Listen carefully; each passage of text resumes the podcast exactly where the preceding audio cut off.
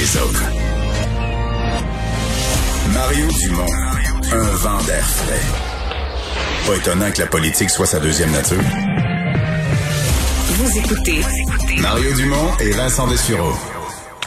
Alors Vincent, euh, les euh, chiffres d'aujourd'hui de la COVID euh, qui secoue le gouvernement sûrement, pas, pas, tellement le nombre de cas, mais c'est vraiment les hospitalisations, la, la, variable qu'on surveille aujourd'hui. Oui, un bon euh, vraiment notable des, euh, des, personnes hospitalisées, 69 de plus.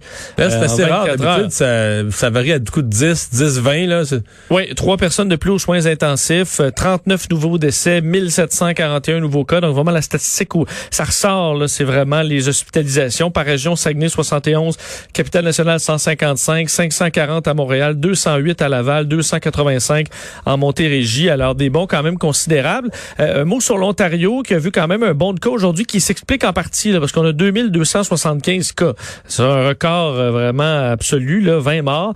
Euh, mais c'est qu'on a décidé à partir d'aujourd'hui, on change le, l'heure de la journée où on va compiler de sorte que normalement c'était les, les cas jusqu'à 10h30. Maintenant c'est jusqu'à 13h. Donc pour aujourd'hui on oh, en a un peu plus. Demain ça devrait ça devrait s'équilibrer, mais quand même là aussi les hospitalisations sont en hausse. 921 personnes hospitalisées. Je vous dis, au Québec, là, avec 69, ça fait près 959 personnes. Non, on approche, du, du, fameux 1000, qu'on avait dit qu'on avait 1000 places, entre 1000 et 1100 places qui étaient euh, réservées.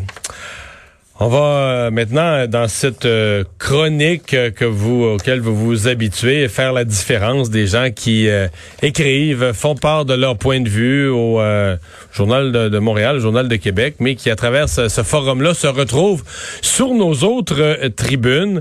Il y a un texte intéressant qui a été écrit par Vincent Chartré, étudiant au doctorat en économie à l'université Columbia. bonjour, Monsieur Chartré. Bonjour. Et euh, ce qui frappe dans votre texte, on n'est pas habitué à entendre parler en bien des multinationales.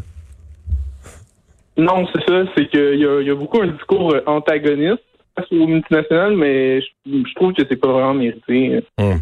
Et donc là, euh, vous vous écrivez un texte sur le rôle des multinationales, mais vraiment dans le dossier précis là, du, du vaccin à l'échelle mondiale, de l'arrivée massive des vaccins dans, dans plusieurs pays ces jours-ci. Oui, exact dans le fond, euh, les, multinationales euh, étrangères, c'est elles qui ont développé un vaccin. Euh, c'est grâce à elles qu'aujourd'hui, depuis hier, je pense, il y, a eu, il, y a eu, il y a eu des vaccins qui ont été distribués partout au Canada. Puis c'est, moi, je pense qu'on leur donne pas assez de crédit pour ça. Puis, Hmm. c'est vraiment des, entreprises qui ont aidé beaucoup le Québec à travers cette crise-là. Ouais.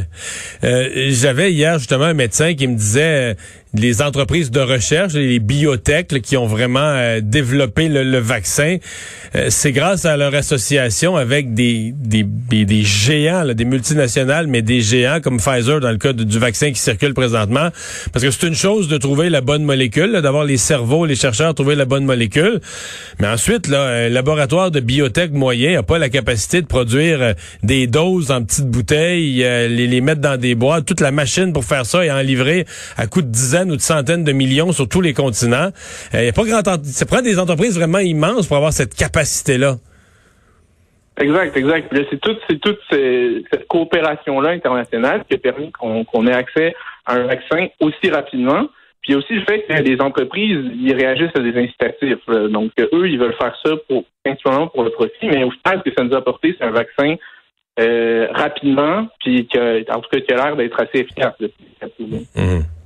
Comment vous expliquez le, le, le préjugé? Quand on dit multinational, là, en 2020, on n'a même pas besoin de finir la phrase. On, parle en mal, on parle de quelque chose qui est le mal. Ouais, c'est ça. C'est comme devenu un peu les méchants tout le temps, là. Puis euh, moi, puis même aux États-Unis, les, les multinationales américaines sont mal vues par les Américains aussi, euh, par exemple. Donc, euh, ouais, moi je trouve que euh, on réalise pas en fait à quel point euh, ils apportent du bien, peut-être parce que c'est un peu éloigné de nous. Mais à chaque jour, on interagit avec des multinationales, puis c'est des entreprises que je pense que les Québécois apprécient beaucoup parce qu'ils continuent d'interagir avec. puis c'est vraiment des entreprises avec lesquelles on réalise pas qu'on interagit aussi souvent. Mmh. Ben, point de vue euh, intéressant, original, euh, certainement. Vous êtes un Québécois étudiant à l'université, à la prestigieuse, je devrais dire, Université Columbia. Oui, exact. En, début d'études, en fin de parcours ou en début? Ouais, première année au doctorat. Première année au doctorat. Ben, merci de nous avoir parlé. Bonne chance.